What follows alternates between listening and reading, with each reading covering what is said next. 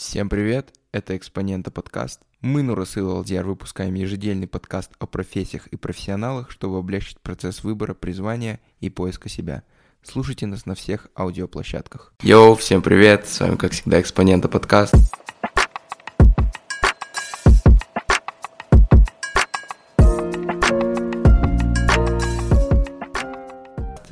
Всем салам. Да, всем салам, подкаст для школьников, где мы говорим о профессиях и профессионалах.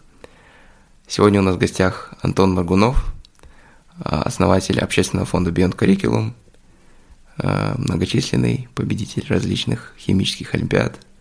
Олимпиад по химии, да, наверное, да. будет правильно сказать? Да, олимпиад по химии.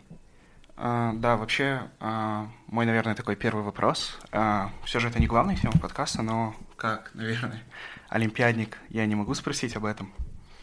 А, то есть, а, Антон, вы, наверное... Ну, то есть, я не знаю а, точную информацию олимпиадам по химии, но я предполагаю, что вы, возможно, лучший олимпиадник по химии в истории Казахстана, потому что вы золотой призер а, Айчо. ИКО. А, да, для тех, кто в танке Айчо, это... ИКО. Или ИКО говорится. Ну, мне кажется, ИКО правильно говорится. Как правильно говорится, Антон? ИЧО или ИКО? Мне кажется, ИКО. Типа, меня, меня много раз поправляли, типа, ИКО. А, Я не думаю, что есть какой-то консенсус в этом плане, потому что, ну, по крайней мере, на английском А, говорится окей? ICHO, так что на русском А, кому да, как удобно. то есть Айчо это самая престижная олимпиада по химии, то есть это Межнар, а, наподобие АЙМО, да? И вы стали золотым призером Айчо. Также я помню, на Респе в 2018 году вроде а, вы взяли лучшего олимпиадника, то есть там вручают, знаешь, отдельный приз а, за самый такой выдающийся результат, то есть кто набрал ближе к фулу Мгм. или full, и, то есть по вс- все предметы берут, и лучшему, э, лучшему олимпиаднику дают то есть какие, какую-то награду. И можете, пожалуйста, рассказать совсем немного о вашей олимпиадной карьере? Как это было? Да, конечно, сразу небольшую поправку хочу сделать. Э, На Респе в 2018 году я не участвовал, я участвовал в 2016-2017 году, А, ну и в тех же годах участвовал на Межнаре. Потом еще поправка по поводу лучшего олимпиадника в 2017 году, ну, по крайней мере, по той информации, которая была у меня, у меня действительно был а, самый высокий процент, то есть тот критерий, по которому эту награду выдают. Там я набрал что-то в районе 90 с чем-то, А, но я эту награду не получил. Ее получил математик. Вот. Но я был э, первым среди химиков в своей параллели, то есть абсолютно первое место. Потому что касательно, можно ли меня называть лучшим химиком-олимпиадником Казахстана, ну, вообще у нас за историю а, участия на международных олимпиадах у нас было, по-моему, 6 или 7 золотых медалей на ICHO. Если смотреть в абсолютном рейтинге, именно относительно каждой олимпиады, то действительно у меня наивысший результат – это десятое место в этом самом абсолютном рейтинге. Но, то есть, в какой-то мере так можно сказать. Единственное, что это не учитывает, например, а, сложности между олимпиадами. Потому что, например, Олимпиада 2017, 2013 года или 2015 года, она сильно отличалась по сложности, например, от Олимпиады 2017 года. Ну, тут просто сложно сравнивать. Но в какой-то мере, если вот в таких категориях судить, то да. А, Потом, что касается самой олимпиадной подготовки, я интересовался химией, можно сказать, наверное, плюс-минус ну, с седьмого класса, когда у нас только она началась. То есть у меня был какой-то определенный интерес к этому предмету, мне было интересно а, вот, вот эта вся специфика каких-то новых э, формул, каких-то новых непонятных обозначений, как код, который шифрует определенные процессы. Но а, и я записался на как бы формальный и неформальный олимпиадный кружок в школе, он, возможно, даже назывался олимпиадным резервом. Там было непонятно, когда ты в олимпиадном резерве, когда нет, но это не важно на самом деле было. И я в какой-то, ну, я просто, в общем, все, что было до 9 класса, это было вот примерно в таком формате, что я вроде бы хожу, вроде не хожу, я читаю какой-то учебник, мне это не особо интересно, ну, через некоторое время надоедает, потому что не особо интересно одно и то же делать, и это все проходит вот в таком а, непонятном формате. Потом в девятом классе мы участвуем на школьной олимпиаде. После школьной олимпиады всех отбирают на что-то, на, а, что-то, что является предком нынешней межсетевой олимпиады. То есть вот это вот, когда межсетевая олимпиада только-только зарождалась, она не всегда была. Вот в первом году, когда я участвовал, это какой год был? 2000, наверное, ну, может быть, 14 да, 14 а, Вместо сетевой олимпиады была, был лагерь в Алмате, а, в, по-моему, Алтын-Каргале это называлось, мы там проживали, а, днем ездили на курсы, на лекции в Каз, Казну, Казгу, кому как удобно. И вот в таком виде это проходило. И в конце проходила Олимпиада, на основании которых отбирали людей, кто пройдет на респу. Так вот, в этот лагерь были приглашены ученики 9-11 классов, при этом с 9, я был от 9 классов, при этом там в 9 классе было, э, по-моему, два или три участника, и на респу могло поехать два или три участника. То есть, ну, примерно все понимают, какой да. веселый там был отбор. А, там, задачи это, это просто это, это, это, это, это этично.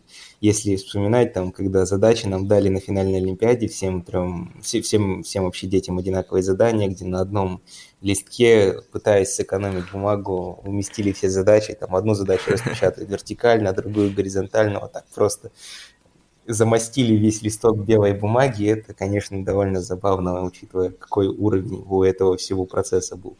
Вот. Ну и, короче, просто абсолютным везением я... Суть в том, что в девятом классе на респе я прошел абсолютным везением. То есть в любой другой момент, наверное, а, в любой другой год такого бы не получилось. Просто, ну, как так, как так карта сложилась. И пока я ехал на респу, я разговаривая со старшеклассником, а, он мне, я читал, я, я читал органику, пытался там что-то понять, он мне говорит, что, за фиг, что, что ты фигней страдаешь, вот, типа, почитай нормальный учебник на английском, а не вот эту вот непонятную ересь на русском учебник по органике был. Ну и, собственно, примерно вот на респе в девятом классе я знаменито все слил, а, ну как, у меня была почетная грамота, тоже неплохо, но тем не менее. И, соответственно, уже после респы я вот скачал этот учебник, ну и оттуда уже все началось, все пошло примерно по, как говорится, остальное было историей. Вот. И, соответственно, основная часть подготовки была вот в, после 9 класса, после 10 класса и в 11 классе. А, вот как-то Здорово. Так. Да, классно. А, получается, а когда произвелся Ниш Олимп? Вот вы, вы уже закончили, да, получается, школу, у вас была такая фееричная олимпиадная карьера, 10, 11, 12. И когда образовался Ниш Олимп? Какой промежуток времени? Да, Ниш Олимп – это, как бы, наверное, предшественник Beyond Curriculum, да? Ну, я думаю, а... да.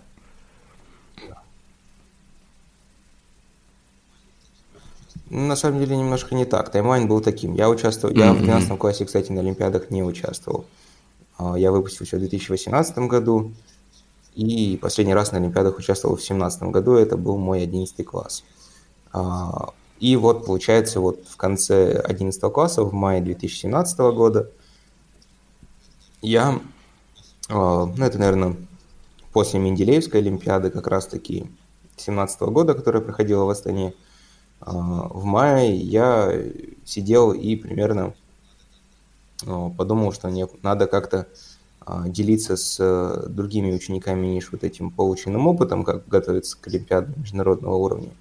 И, соответственно, вот там, там же образовалось химическое сообщество Пагадан. Оно изначально было только одно, оно само по себе создалось. Я там пригласил других учеников НИШ, кто проходил на респу, там они мне помогли с чем-то, там дали советы, ну и так далее. Там Данил, Рустем, Айдын, они вот первые пользователи были. Потом Ниша Олимп, он сам образовался почти спустя год. То есть остальные предметы подтянулись где-то в феврале 2018 года и были запущены где-то в мае 2018 года. Мы там анонсировали да. в феврале. Я помню, мае, как я ждал плюс-минус запуска Ниша Олимпа с вот этой и вот морковкой да. и зайцем. А. Такой, типа, каждый заходил там пару раз, чекал. О, вот столько-то времени осталось. Это было прикольно.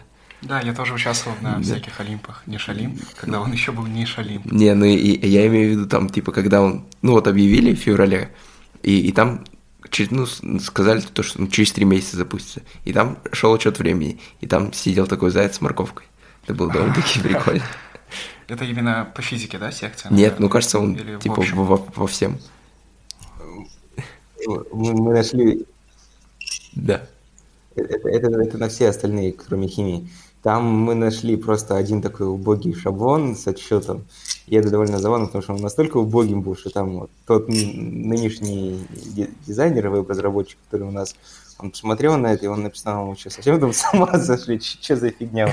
У вас еще нормального разработчика нет, мы такие, нет, ну ладно. И так затянулось. Ну, веселые были времена. Да, а, да то есть, а с какой целью вы создали Нишалим? То есть вы сказали, что хотели поделиться своим, возможно, опытом и, наверное, то есть я не уверен, но мне кажется, что по химии таких тренеров или, не знаю, прям таких расписанных дорожек не было. И э, зачем, то есть вы хотели помочь ученикам, помогать другим? Было ли такое, что это нужно было для того, чтобы там для универа как-то как внешкольная деятельность или нет?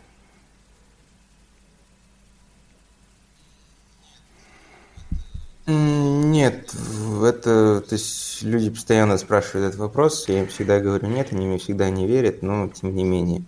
А, оно никак не было связано с универом, то есть в тот момент я уже примерно готовился к поступлению в универ, но я никак это не связывал.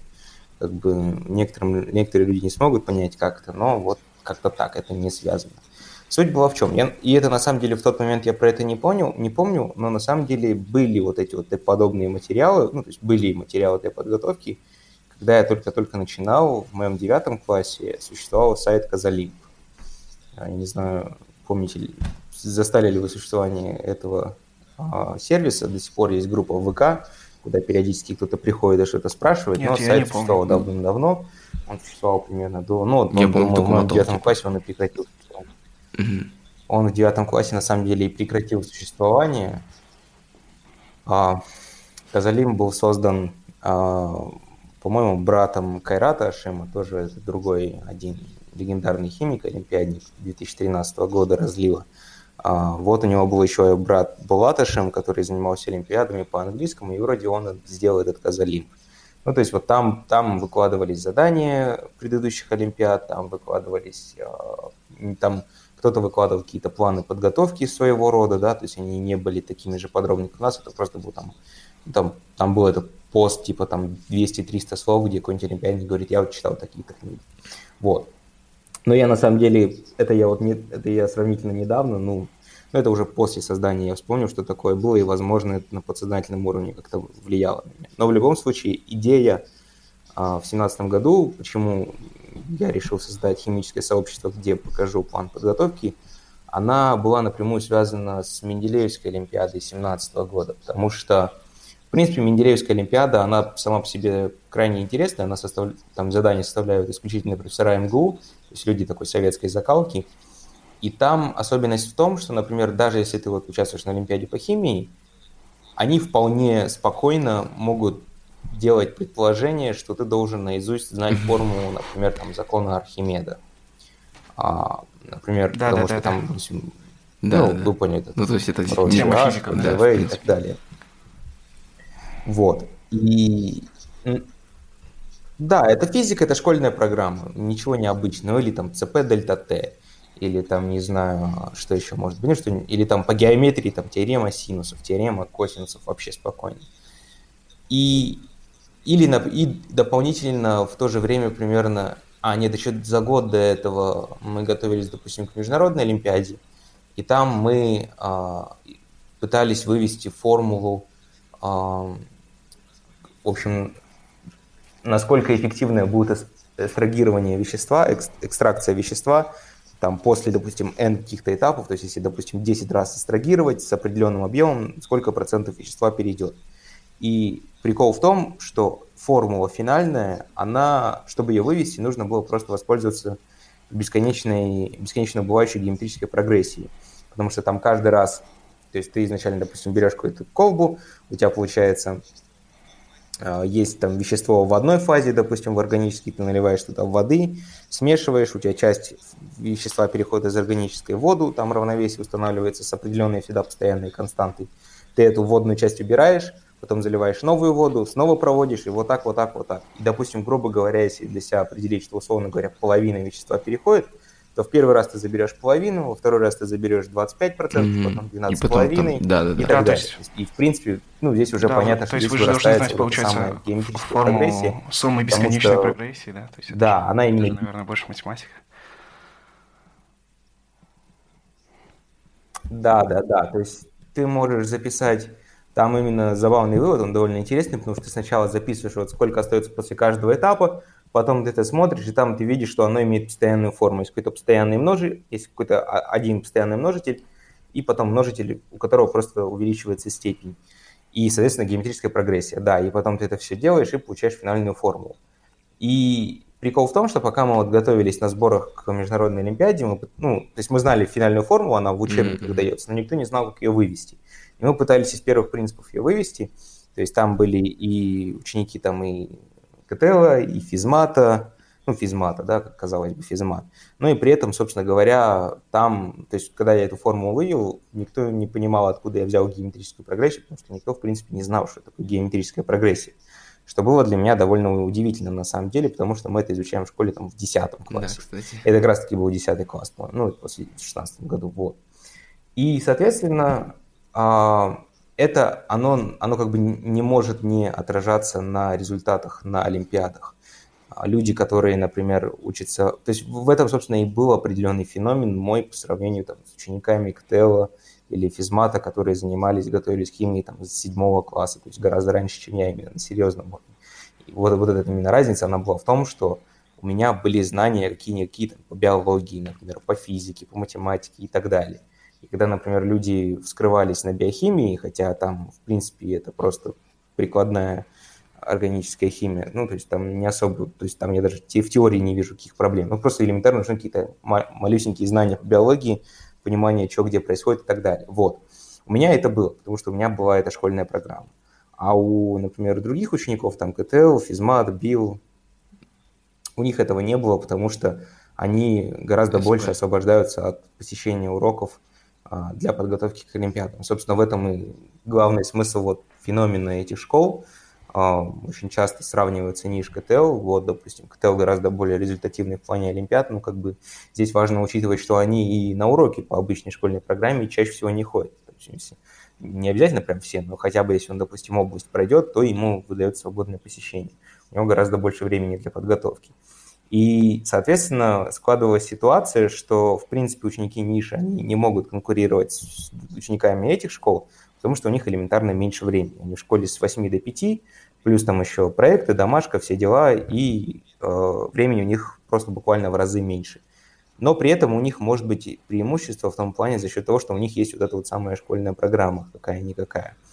И идея была в том, чтобы сделать план подготовки для нишевцев, чтобы показать им, что в итоге нужно делать, чтобы они не тратили время, потому что у них времени нет, чтобы его тратить. Что только конкретно да, эту книгу, эту жесткий. книгу, эту книгу, и Должен. все, достаточно. Больше не надо. Не нужны никакие там э, Робертская серия или вот или э, там Реутова, э, Реутова читать и так далее. Вот конкретно вот эти книги. И в этом была задумка, чтобы таким образом дать какое-то небольшое преимущество ученикам ниши, чтобы они могли потом дальше пробиваться на Олимпиадах, потому что ну, они в итоге могут больших результатов добиться за счет того, что у них есть знания не только по этому предмету. Вот. Это была изначальная мотивация для создания а, и изначального сообщества да. по химии, и остальных знал, сообществ в рамках выпускником школы Ниша Тавдугурган, да? Ну, поэтому, наверное, назвал их Нишалим, да? Это было эксклюзивно для школьников Ниш, да, первое время.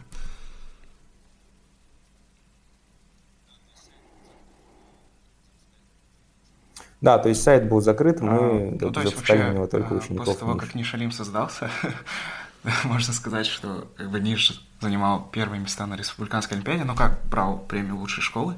То есть там, знаешь, как э, сравнивают? Там берут школы, да, ой, точнее организации, то есть есть организация АО, и считают количество золотых медалей, которые они взяли. Потом считают золотые медали, которые взял РФМШ.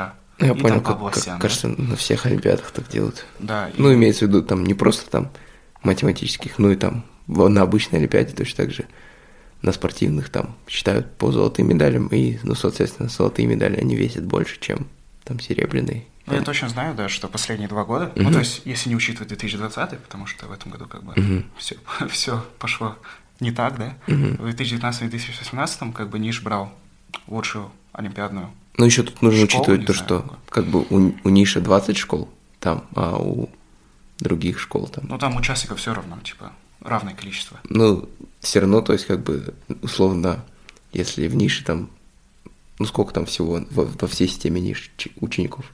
Там где-то тысяч, 1020, наверное. ну, тысяч двадцать, да, ну, то есть, там наверняка будет большее количество, как бы, ну, талантов, ну, среди 20 тысяч человек, чем там, вот, условно, в РФМШ учатся, Нет, в основном в этом. Да, возможно, но я вообще хотел сказать то, что, наверное, я пришел к такому выводу, что СП, он Мгм.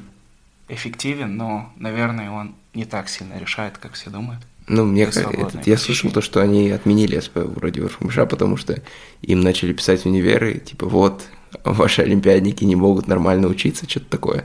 Ну, мне, мне, мне так кто-то говорил с РФМШ. А, хорошо. А, далее хотели бы поговорить, наверное, в универах, да? Ну да, то есть мы не будем спрашивать про поступление в Америку, мне кажется, уже и так всем, все про это много знают. Хотелось бы спросить про в итоге Major? какую, какую вы специальность выбрали в MIT, да? As a matter of fact, э, этот Антон учится в MIT, Массачусетский институт технологий. А, лучший технический универ мира, да? Ну да, да, да. Как, как- какую вы специальность выбрали? Вы, вы сейчас учитесь... Вы взяли, во-первых, академгод, да?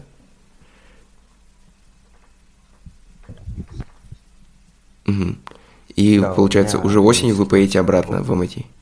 Или как? Ну, полетите. полетите? Мгм. Ну, а пока да, такой план. вопрос, вы получили свое вот это кольцо, которое Ring, или как оно называется? MIT-шное. А, а вы его всегда с собой носите? Да, да. Или, или, он, или оно, Да. типа, вы его еще не теряли? Просто там так много историй, то что вот я потерял свое кольцо там, Ну, и, короче,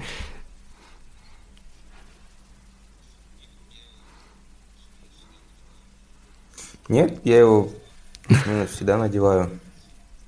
Оно довольно забавно, там написано 2022, хотя я теперь уже, по сути, буду 2023 выпуском, но я не вижу в этом проблемы. Многие видят в этом проблему, а я не вижу в этом проблемы. Наоборот, в этом еще один дополнительный Да, вы еще говорили, что закрываете студент contribution работой на кампусе. А какую именно работу вы делаете?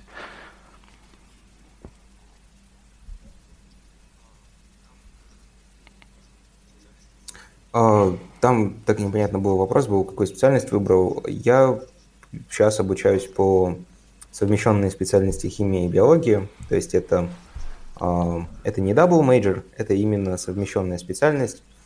А, То есть я могу сам, то есть есть определенные минимальные требования по химии, по биологии, которые нужно закрыть, их очень мало. А, Именно из тех, которые невозможно менять. Но потом еще можно дополнительно выбрать а, при- сколько предметов из химии ты хочешь добавить или сколько предметов из биологии ты хочешь добавить. Это может быть совмещенная химия биологии с уклоном сильно в биологию или совмещенная химия биологии с, с уклоном сильно в химию. То есть там довольно гибкая программа, очень много а, места для маневра. И вот я по этой специальности обучаюсь. По поводу работы на кампусе, а, я а, ну, работаю в лаборатории, то есть я занимаюсь исследованиями, и при этом Ну, MIT за это еще платит. звучит, звучит супер. да. Вполне достаточно. Но, то есть там, миним, там миним- минимальная ставка на всем кампусе 13 долларов в час, и вот этот офис, который занимается исследованиями студентов бакалавра, он столько же и платит, 13 долларов в час.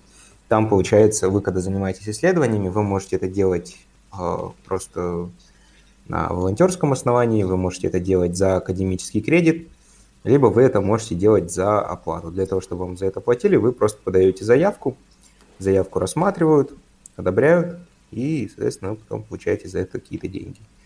А, А, а, а какое именно исследованием вы занимаетесь? Каким именно исследованием? Если несложно объяснить. а, да, я работал в группе, которая занимается химической биологией. А, но при этом, на самом деле, моя именно работа, она была больше так сильно именно органической химией, потому что ну, там есть несколько разных аспектов, чем занимается лаборатория, и мое дело а, было в том, чтобы мы пытались улучшить реагент, который используется для потом, дальнейших испытаний.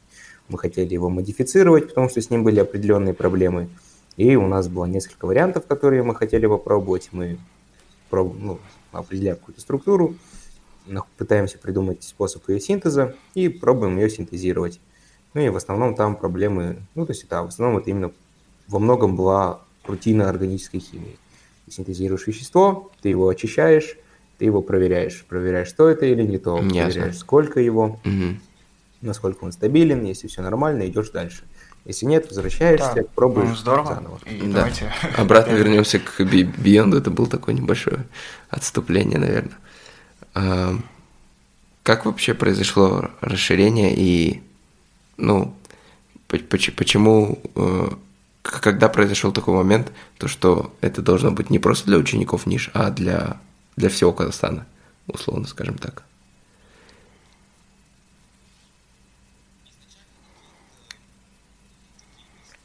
Изначально какие-то такие мысли были в еще в 2018 году, на самом деле. И сообщество по химии, оно открылось, по-моему, в ноябре 2018 года. То есть мы, мы вот примерно в октябре в тестовом режиме начали запускать не учеников ниши, потом открыли для всех. А потом в декабре 2018 года, получается, открыли сообщество по физике для всех. Ну и в июне-июле 2019 года уже переименовались Beyond Curriculum и открыли все остальное.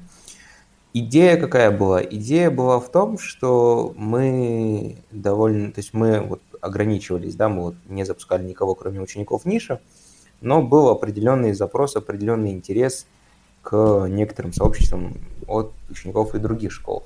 И мы им чаще всего отказывали. Иногда это даже эти были запросы там на коммерческом плане. То есть нам были предложения, давайте там, например, а, у нас вот мы делаем курсы для олимпиадников – давайте они будут использовать вашу платформу, а мы вам за это будем там платить и так далее. И мы от таких предложений отказывались. Предложения были довольно, на самом деле, а, довольно заманчивыми по большей части своей. И при этом, соответственно, то есть у нас при этом весь проект он был для нас полностью убыточным, в том плане, что мы а, только тратили на его поддержание, мы не получали с него а, ничего, и мы в таких условиях ожидали каких-то определенных, а, наверное, как действий со стороны ниша в том плане, что мы вот для них делаем такую вещь, как говорится, мы, то есть нас никто не заставлял, никто не просил, мы вот сами вот сделали, и нам бы хотелось, ну, то есть мы, у нас были определенные ожидания в плане того, что нам будет как-то помогать с продвижением вот этих всех материалов, а, чтобы больше учеников знали про них, больше учеников могли готовиться и так далее. Но мы сталкивались с определенными проблемами, с определенными недопониманиями, и, э, как нам казалось, мы не получали достаточно, скажем так, хотя бы, как это назвать, э, не хочется английское слово использовать. Да, это часто так бывает, когда это, это, да, блин, какого-то, не то что признания, но вот хотя бы, а, ну, а, самое да, лучшее да, английское слово, не знаю, аналога acknowledgement, Acknow, то есть, что да, да, да. Вот да, это вот, да, мы поняли. мы существуем хотя бы. Короче, вы поняли идею. Вот. И, соответственно, а, и, соответственно, мы приняли решение, что надо попробовать просто раскрываться, типа если а, никто не видит, ну если мы не видим, что наш, наша работа, наш, вот эта вот наша деятельность, она хоть кем-то замечается, мы, соответственно, будем в таком случае просто делать ее для всех. Потому что здесь, если ты это делаешь убыточно, значит, если ты это делаешь, если этот проект убыточный для себя, значит, должна быть какая-то причина, почему ты хочешь этим заниматься. Например, в данном случае у нас была причина, что мы хотели, чтобы можно больше школьников э, знали, ну, как бы знали, как правильно готовиться, чтобы, в принципе, знали про более хорошие учебники, лучше изучали химию, чтобы для них химия не казалась скучным предметом, который зубрится, чтобы у, больших количеств, у большего количества учеников была возможность, например, там, подготовиться к Олимпиаде, республиканской Олимпиаде, и после этого там как-то значительно улучшить свою жизнь, потому что это, определенного, это определенный своего рода социальный лифт и так далее. И вот, соответственно, а, мы поэтому решили, что окей, тогда просто будем расширяться для большего аудитории, чтобы делать больший вклад. Я знаете, что вспомнил? А, и а, вот так это. Когда у Цукерберга спрашивают про, про фильм, про социальную сеть, и он им отвечает то, что ну, люди не понимают то, что некоторые вещи создаются просто потому, что им это нравится, а не потому, что он, кто-то хочет отомстить своей девушке. Ну, то есть, да, да, Финчер это снял, да, да, да. Бы, это же история это, да, получается? Неправдивая. Но она не, неправдивая, да. Это документальный фильм, да, ну, получается? Ну, нет, ой, ой, документальный, ну, художественный, художественный фильм. Да. Ну, это Sorry. просто я, я решил добавить от себя небольшую ремарку, просто вспомнилось. Да, а какие трудности бывают при управлении такой, да, сколько... такой большой организацией? Сколько у вас сейчас человек в штате?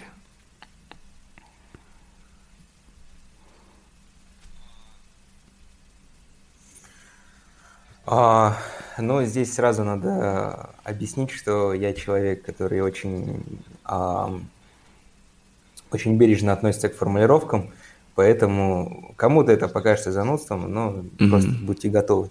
А в штате у нас ноль человек. Почему я говорю ноль? Потому что штат это именно имеет юридическую юридический, контекст, юридический подтекст штата называются сотрудники, с которыми у вас mm-hmm. есть трудовые договора. У нас в организации ни с кем трудовых договоров нет, поэтому в штате у нас ноль человек.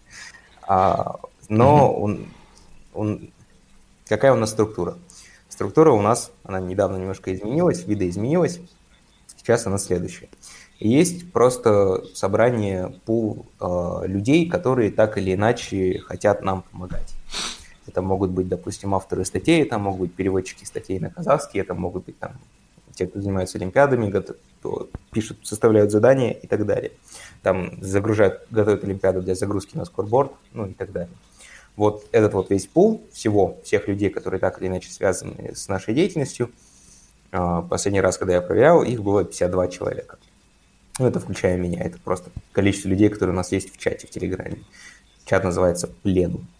А, помимо этого, есть 12 э, а, более-менее постоянных членов команды, которые именно вот такой инициативный костяк. Многие из них являются так или иначе координаторами каких-то из наших э, проектов, главами каких-то отделов. Их 12. А, и, соответственно, сейчас мы еще продумываем вот этот конкретный механизм, как люди переходят из просто помощника, ну, то есть помощник это тот, кто ну, так или иначе там иногда помогает. Тот, кто постоянный, вот более-менее член команды, он э, это тот, кто помогает на постоянной основе. Вот. И, соответственно, э, если, ну, вот, вот такая примерно структура. Теперь, какие основные сложности есть э, при управлении такой организацией? Наверное, главная сложность в том, что так или иначе э, большинство вещей делается на безвозмездной основе. То есть это была главная проблема, которая предшествовала, наверное, созданию фонда. А, проблема была в том, что а, мы делаем очень много вещей.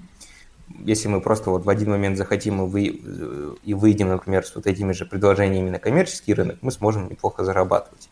Но мы делаем определенное количество вещей, которые имеют определенную стоимость, мы делаем их бесплатно. Мы делаем их в свободное время. И, соответственно, если люди делают какие-то вещи в свободное время, не особо-то можно с них что-то требовать. Ты не можешь требовать, чтобы он сделал что-то вот за неделю и в таком-то виде и с таким-то качеством. Просто потому что, ну, он и так как бы свое время для тебя жертвует, то есть тут уже вот такие вот особенности. И, соответственно, это была, наверное, ну, это не единственная, само собой, но одна из причин, почему мы решили создать фонд, в том числе, чтобы было больше возможностей для поиска средств, чтобы элементарно хотя бы людям мы могли хоть что-то платить, чтобы а, они могли спокойно тратить свое время на нас, чтобы создавать больше и делать лучше. А, и, соответственно, у нас в 2020 году это получалось в какой-то степени, мы довольно много вещей возмещали, А, и это были все, то есть, но, но это не были, опять же, это не были именно трудовые договора, это были договора о, об, об оказании каких-то конкретных услуг. При этом, опять же, мы не, покрыв... мы не возмещали прям абсолютно все, что люди делали, мы возмещали только то, на что, ну, то есть только, наверное, какие-то наиболее важные mm-hmm. и на что у нас хватало средств собственных. А, и вот, и это остается, наверное, по-прежнему такой довольно более-менее а, серьезной проблемой, потому что а, нам по-прежнему нужно искать средства, чтобы мы могли а, средства, не знаю, мне вечно да управляют, я никогда не могу запомнить, а, чтобы просто возмещать время людей, которые нам помогают. Вот.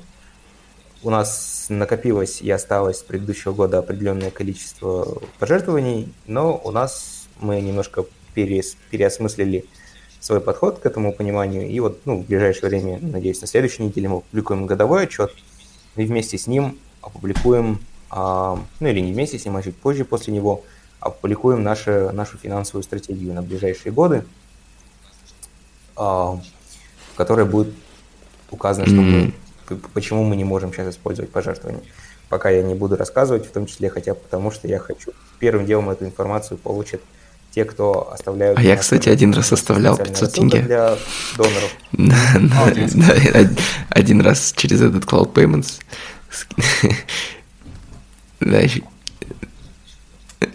Да, прикольно. Ну, возможно, даже, значит, вы должны быть в рассылке. Вот. Мы иногда отправляем для доноров. Да, то есть а, Можем, да, да, подписывайтесь. Да. Нет, да, я, кстати, тоже иногда заглядываю, у меня вот вопрос. А что имеется в виду вот в этих отчетах как предпринимательская деятельность?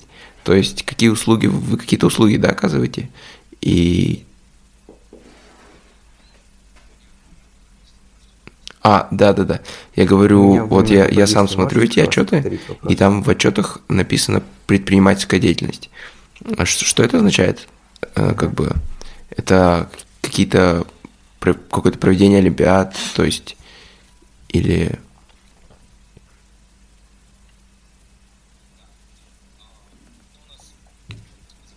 Да.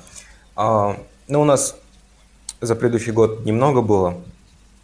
У нас буквально было три или четыре, в зависимости от того, как это можно назвать, ну, три, правильно сказать, а, источника вот такого дохода от предпринимательской деятельности – Например, один из э, текущих, то, что у нас вот идет цикл статей «Прелесть предмета», в чем прелесть предмета, где мы пытаемся показать, почему, например, математика или химия или физика – это красивый предмет, почему это интересный предмет.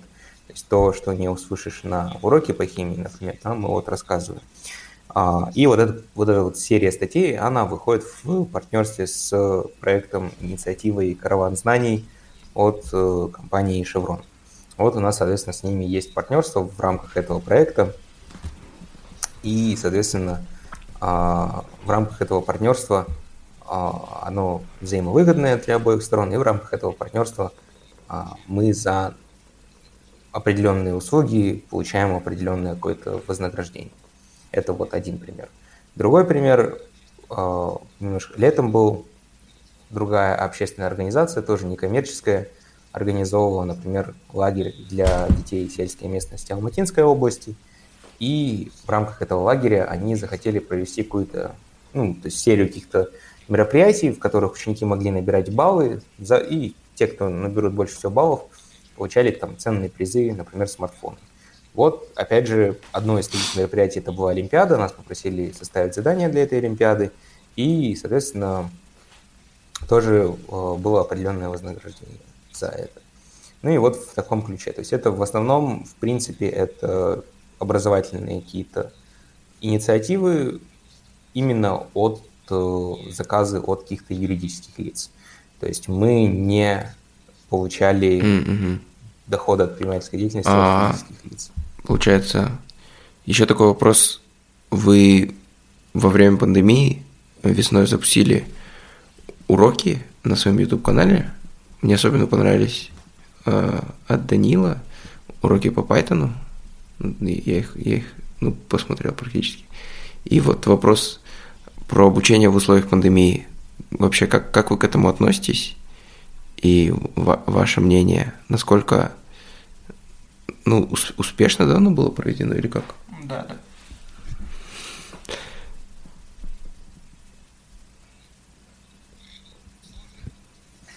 Ну, тут, тут сложно, потому что здесь можно вообще с разных сторон к этому всему подходить, опять же, смотря с какой стороны за это схватиться. В принципе, дистанционное образование, оно, можно сказать, неэффективно. Оно никогда не сравнится по эффективности с, а, ну как, стандартом традиционного образования. Например, у нас даже в MIT мы заканчивали второй семестр в прошлом году а, в дистанционном режиме, и он был, а, ну, он, я в принципе просто ощущаю, что именно вот усвоение материала было, проходило хуже, чем если бы это были обычные уроки. Наверное, ну, я даже не знаю, почему. то есть я все равно, то есть у меня не было такого, что я там, пропускал уроки, а потом в один день перед экзаменом просто просматривал 7 лекций подряд, Такие люди даже в MIT есть. Нет, я смотрел все все равно синхронно, в то же самое время, как и обычные уроки должны были быть. То есть я оставлял максимально похожее расписание, но все равно вот что-то было не так. Наверное, из-за того, что ты пялишься в экран. Вот. А, то есть усвоение, оно просто падает, это определенно. Тем не менее, при этом, да, а, все равно, когда есть дистанционное образование, гораздо больше возможностей для самообразования. И самообразование, оно всегда сможет дать больше, чем обычное образование, хотя потому что ты там работаешь в своем темпе и изучаешь то, что тебе нужно.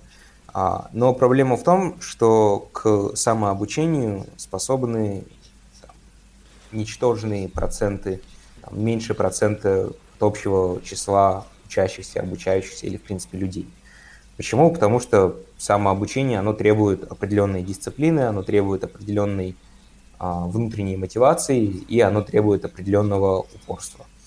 И, в принципе, вот таких элементарных вещей, как дисциплинир... дисциплинированность, у большинства людей, как, как оказалось, нет. Ну, как оказывается, ее просто нет. И, соответственно, для многих людей дистанционное образование – это просто шутка. То есть это, ну, это не образование, это просто времяпровождение. Вот. Соответственно, а, как оно было проведено у нас – а, ну, насколько я знаю, в принципе, по крайней мере, например, в нишах оно прошло плюс-минус хорошо. Я не обучаюсь уже в нише определенное время, но все равно знаю примерно, как проходили уроки, и за счет просто своих и возможностей, и оснащения, и всех вот этих моментов, дистанционное образование, насколько я знаю, в нише оно прошло значительно лучше, чем в других школах, а, и в целом в Казахстане, и его можно хотя бы еще хоть как-то считать образованием. Что же происходило во всем во всех остальных э, случаях? Ну, это вот да, это сложно назвать образованием, просто сложно назвать образованием. Но здесь надо отметить, наверное, что вот именно то, что создавалось от Министерства, Министерством образования, да, вот, вот эти были видеоуроки э, по телевизору, на самом деле вот эта идея была неплохой. Мне она понравилась, сделать вот эти небольшие уроки, опустить их по телевидению, чтобы доступ к ним был у всех. Это, мне кажется, вполне очень даже здравая и интересная и работающая идея. Проблема, почему образование не было эффективным, она не сколь в том, что делали учителя, заключалась, сколь в том, что делали ученики. У нас, в принципе, э, риторика касательно образования в последние годы, она все больше и больше сдвигается к тому, что основную ответственность перекладывают на людей, которые предоставляют образование, то есть так называемую сторону предложения. То есть у нас, если ученик что-то не понимает, чаще всего мы в первую очередь обвиняем учителей, мы в первую очередь обвиняем школу, мы в первую очередь обвиняем это, Министерство образования и так далее. У нас крайне редко в общественном сознании, в каких-то проблемах э, люди обвиняют самих себя, то есть учеников или родителей, то есть так называемую сторону спроса. И, а проблема на самом деле в них – Проблема в том, что образование – это двух, а то и трехсторонний процесс, в котором должны участвовать все. Должна быть определенная роль родителей, которые должны контролировать, что дети их делают. А, многие люди тут же начинают это ошибочно представлять. Мне что, нужно ребенка своему учить решать квадратные уравнения? Нет. Это означает, что элементарно нужно не просто там узнавать у него, какая у тебя оценка, пятерка или четверка за день, а нужно там, общаться с его учителями, спрашивать, какое у него отношение к учебе, насколько он мотивирован, насколько он э, выполняет все необходимое, э, смотреть, что он делает в свободное время, сколько времени он уделяет на домашку и так далее, торопится ли он при выполнении домашки, ну и такие вот всякие вещи. И вот, в принципе, просто вот пандемия, она все это подчеркнула, потому что поскольку люди сами не относятся ответственно к образованию, то и э, в условиях дистанционного обучения у них особых успехов-то и нет. Да, вообще, да, да, это можно Есть, видеть вот и правда. по комментариям вот. в вашем телеграм-канале, да, из Кимист, или же, помнишь, э, лидершип выпускал пост, э, то есть э, нельзя остаться уезжать, то есть и ты там выбираешь, где ты ставишь ударение, не знаю, может, ой, ударение говорю, запятую. Да, может, вы видели этот пост, то есть там... Да, кстати, у вас да. много про это, про это да, про выходило это постов, про, про то, что там трава не зеленее, там никому не нужны. Э, ну, то есть... Нет, факт в том, что аргументы там были очень хорошие, я не знаю, почему такую реакцию вызвала. Да, кстати, там была очень такая бурная реакция, то, что вот, э, типа, мне не, не, как, как было, ограничить мою свободу, у каждого есть свой выбор. Да, я да. уже не помню, но... Да, да, ну, да, то есть... Было а, не, не, негативный комментарий. У, у вас вот это вот, как бы вы пришли к этому мнению с самого начала, то есть вы понимали то, что вы останетесь в Казахстане, или это у вас как-то изменилось, возможно, с э, работой в, в Бионде?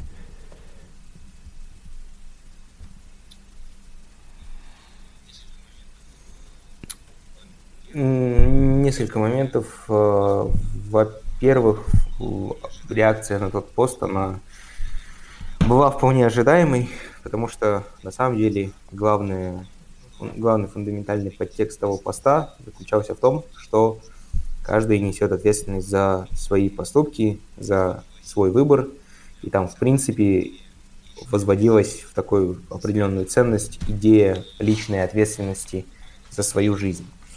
И, а вот эта идея, она крайне неприятна многим людям огромному количеству людей, если прийти и начать им рассказывать про то, что они в ответе за свою собственную жизнь, что многие вещи в их жизни происходят по, в результате их собственного выбора, их собственного а, их, их собственных действий, и никак это не зависит от там, условного правительства, условных депутатов, условных там масонов и так далее, это будет доставлять им определенный дискомфорт, и они будут агрессивно отвечать этому человеку, просто потому что им гораздо удобнее жить, когда можно вот эту ответственность делегировать кому-то еще. А потом, уже кстати, самого вопроса а, про остаться в Казахстане. Я не говорил, что я планирую оставаться в Казахстане. А, я, у меня было изначально два года назад, когда меня спрашивали об этом, я чаще говорил, что нет. Но, в принципе, у меня, то есть это зависит от того, чем я буду заниматься, скорее всего. А если я буду заниматься наукой, то, скорее всего, это будет происходить не в Казахстане, просто потому что в Казахстане нет инфраструктуры для этого. Возможно, она будет создана к тому моменту, и, возможно, да. Но пока, вот на данный момент, необходимой инфраструктуры вот просто для исследований ее нет. Но, с другой стороны, если, например, заниматься чем-то другим, то э, вполне реально. То есть я для себя определил это так. У меня сейчас вообще нет никакой, ну, у меня нет какой-то определенной принципиальной позиции, что вот где угодно, но не в Казахстане. А, все определяется тем, чем я занимаюсь. И вот, опять же, как я говорил много раз, если вы занимаетесь наукой, то, скорее всего, вам в Казахстане будет этим заниматься крайне сложно. Если занимаетесь чем-то другим, то более чем. И э, в какой-то степени э, ну, по крайней мере, если заниматься образованием, то очень вероятно, что я буду этим заниматься в Казахстане. Хотя бы потому, что ну, мы просто ближе к старой школе образования советской, чем все другие страны. И ну, мы не так далеко от нее ушли. И, какие, и у нас, в принципе, сама система образования, она еще так или иначе куется. И есть возможность быть причастным к формированию ее финального вида. Потому что, ну вот, да, принципе, есть определенные собственные представления о том, каким должно быть образование, и в Казахстане вероятность реализовать это больше, чем... А, да, я просто вспомнил, недавно там вышел бюджет на 2021 год, и там, кажется, на, на пиар потратили больше миллиардов, чем на, на, на развитие науки. Ну, там, типа, на, на пиар потратили 60 миллиардов, а там на науку там 50. И, и ну, мне кажется, этим, это многое о чем говорит о науке в Казахстане. Ну, на науку, в принципе, мало тратит. У нас там, ну, на самом да, деле, да, да, то есть там один да должен быть процент. В процентах от ВВП. Угу. А, оно, оно даже уменьшается. Оно, оно, оно по-моему, уменьшается. То есть в 2016-2017 году это было в районе 0,17%. Сейчас, по-моему, mm-hmm. это даже уменьшилось до 0,1 или 0,12, что-то такое. Но оно реально, то есть оно на самом деле уменьшилось, на самом деле довольно удивительно. Потому что в 2005 году, например, тратили больше. В 2005 году было что-то, что типа 0,2, 0,25%. Ну, короче, очень мало в любом случае. В среднем в мире тратят а, то ли 2,5, то ли 3%, а такие как бы лидирующие mm-hmm. страны вообще спокойно там 4-5% тратят на науку. У нас очень мало тратят. Но у нас, ну, у нас, в принципе, мало. У нас, то есть там наука, она на самом деле, она, во-первых, очень дорогая, она требует очень большой инфраструктуры. Там помимо самой науки нужны, чтобы были игроки, которые там будут поставлять реактивы, поставлять оборудование, поддерживать это оборудование. Там очень много факторов, которые реально просто требуют очень да, больших наверное, давай перейдем к такому финальному вопросу, да? А, а ваши ожидания и мысли насчет развития БК, то есть биокуррикулум, через 5-10 лет?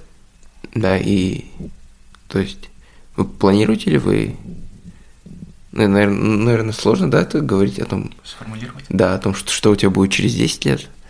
А, через пять даже лет.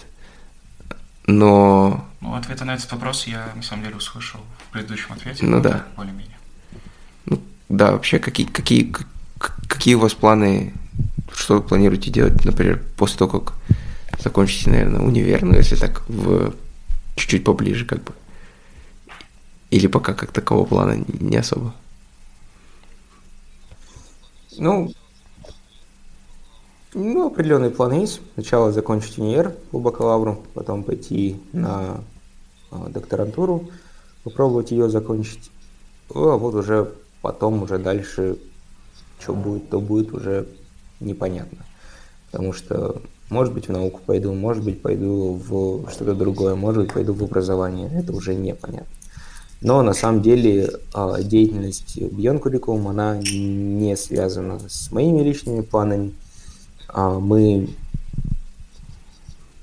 когда-нибудь в ближайшее время, может быть через месяц, может быть через два, просто это занимает определенное время, наконец выпустим, мы пишем сейчас манифест, в котором мы описываем, а, в чем текущие проблемы с образованием, и в конце есть определенное общее очертание программы на будущее касательно нас. Но, в принципе, ну и поэтому я не буду особо спойлерить, что там будет, но определенные вещи могу сказать. В первую очередь, э, мы просто для себя определили, что то, что мы делаем, это не краткосрочно. Это не проект на ближайшие два года, не на три года, не на пять лет. Это проект на 10, 20, 30, 40, 50 лет вперед. А, и главная задача которые мы должны придерживаться в текущее время, это ну, продвигать свои ценности, продвигать свои идеи, идеалы и э, одновременно строить определенную, э, определенное подспорье для финансовой независимости, чтобы мы могли свои, вот этими нашими вещами, которые мы считаем правильными, заниматься без э, оглядки на то, чтобы найти средства на существование. Вот. Это более-менее главная идея. Но, в принципе, если немножко чуть менее абстрактно, а, а,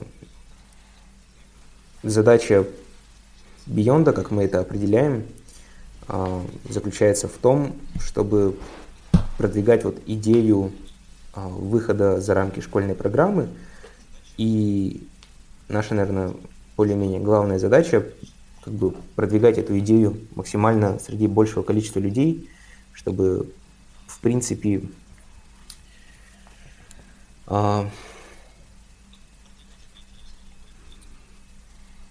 ну, продвигать эту идею среди как, как можно большего количества людей, чтобы они за ним... Опять Потому... русское слово забыли? Я вот просто не знаю, насколько много я... А, ну да, да. Я просто не знаю, насколько много я вещей хочу рассказывать, потому что об этом всем мы сейчас пишем. Вот. А, но идея, наверное, главная в том, что мы считаем, в принципе, что люди, у которых, люди, у которых есть потенциал или возможность, или какие-то просто задатки, которые либо создаются во время их рождения, ну, до их рождения, либо те, которые формируются на самых ранних стадиях раз, развития, то есть там, прямо вот, а, раннее детство. Вот эти все вещи, которые определяют способности человека там, создавать что-то крутое и вносить какой-то вклад, в, ну, просто менять мир, они не зависят от его географического местоположения и социальной ну, Да, то есть если ты условно родишься в каком-нибудь ауле. А, нет никакой причины, почему а, дети там из, скажем, сельской местности условно менее имеют меньше потенциала, чем дети из там, городской местности. Или почему дети из богатых семей имеют больше потенциала, чем дети из бедных семей. А, соответственно, наша главная...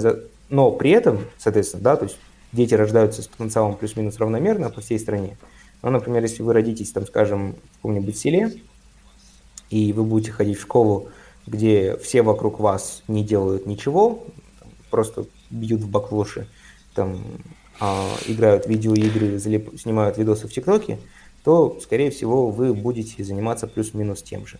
Потому что требуется определенная крайне... А, требуется очень большая сила а, воли и понимания собственного собственной идентичности, чтобы противостоять этому и заниматься тем, что ты считаешь правильным. У, понятное дело, что у большинства детей этого просто быть в теории не может, просто, просто откуда бы они, они это подчеркнули. И, соответственно, наша задача появляться в жизни этих людей и говорить им о том, что образование имеет ценность, что образование и труд, они а, имеют ценность сами по себе хотя бы. И нужно не просто можно там учиться хорошо, не просто можно там знать хорошо школьную программу и внешкольную программу, а даже нужно это делать. И, соответственно, а, давать им мотивацию а, делать больше, чем делают их сверстники. Потому что, например, ну, это, это в принципе многие, ну, то есть, я не знаю, где вы учились, там, в нише, не нише, но вы вроде с ниши, да? Да-да-да, мы да, с да. Алматинский, Нишфомен. Вы же с Ниши? Алло. Да. Ну вот, то есть вы поймете идею. Да, да, да. До Ниша вы учились, наверное, в какой-то обычной школе, не специализированной. Может быть, специализированной, но можете не специализированной. И если вы постараетесь, вы можете, наверное, вспомнить, что в обычных школах, в принципе, люди гораздо менее а, заинтересованы в обучении, там гораздо менее да, да, это, это, это, элементарно. Это да. В нише реально престижно обучаться, более-менее, да, именно сам процесс обучения, сам процесс получения знаний. А в обычных школах это не так. И, соответственно, дети, которые остаются там, у них меньше возможностей для раскрытия своего потенциала.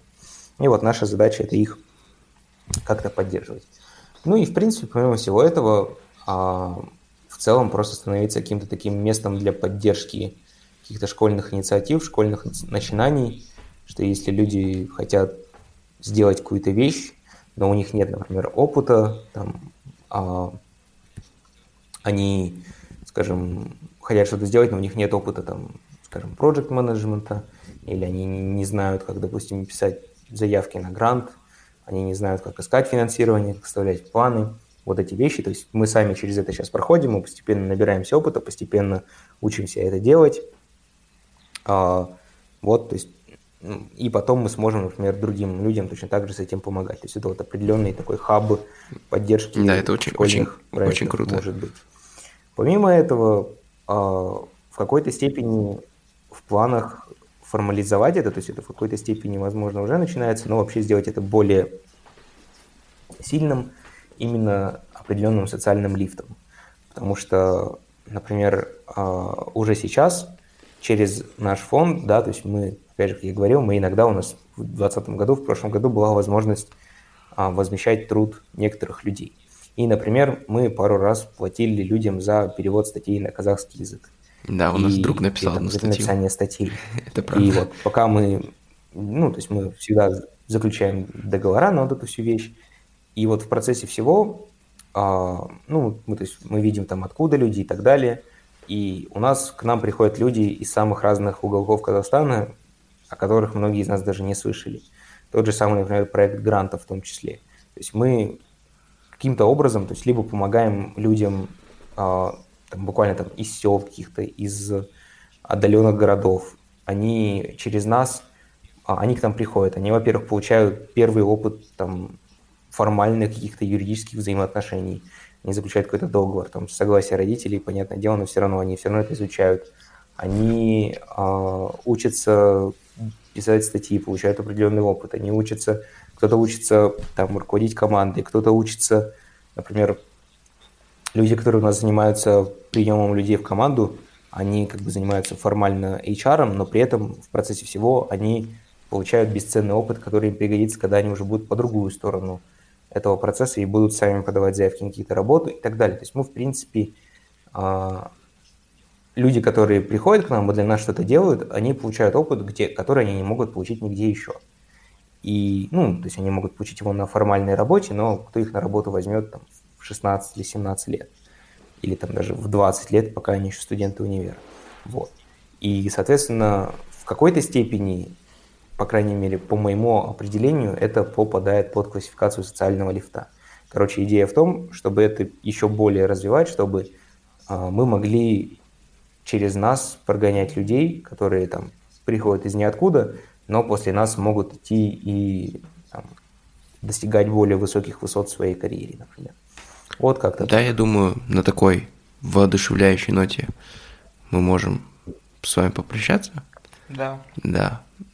Подписывайтесь на Beyond Curriculum. Подписывайтесь, читайте, да, читайте наш журнал, подписывайтесь на нас в Инстаграме. Всем пока. До свидания. До свидания. Спасибо, всем пока.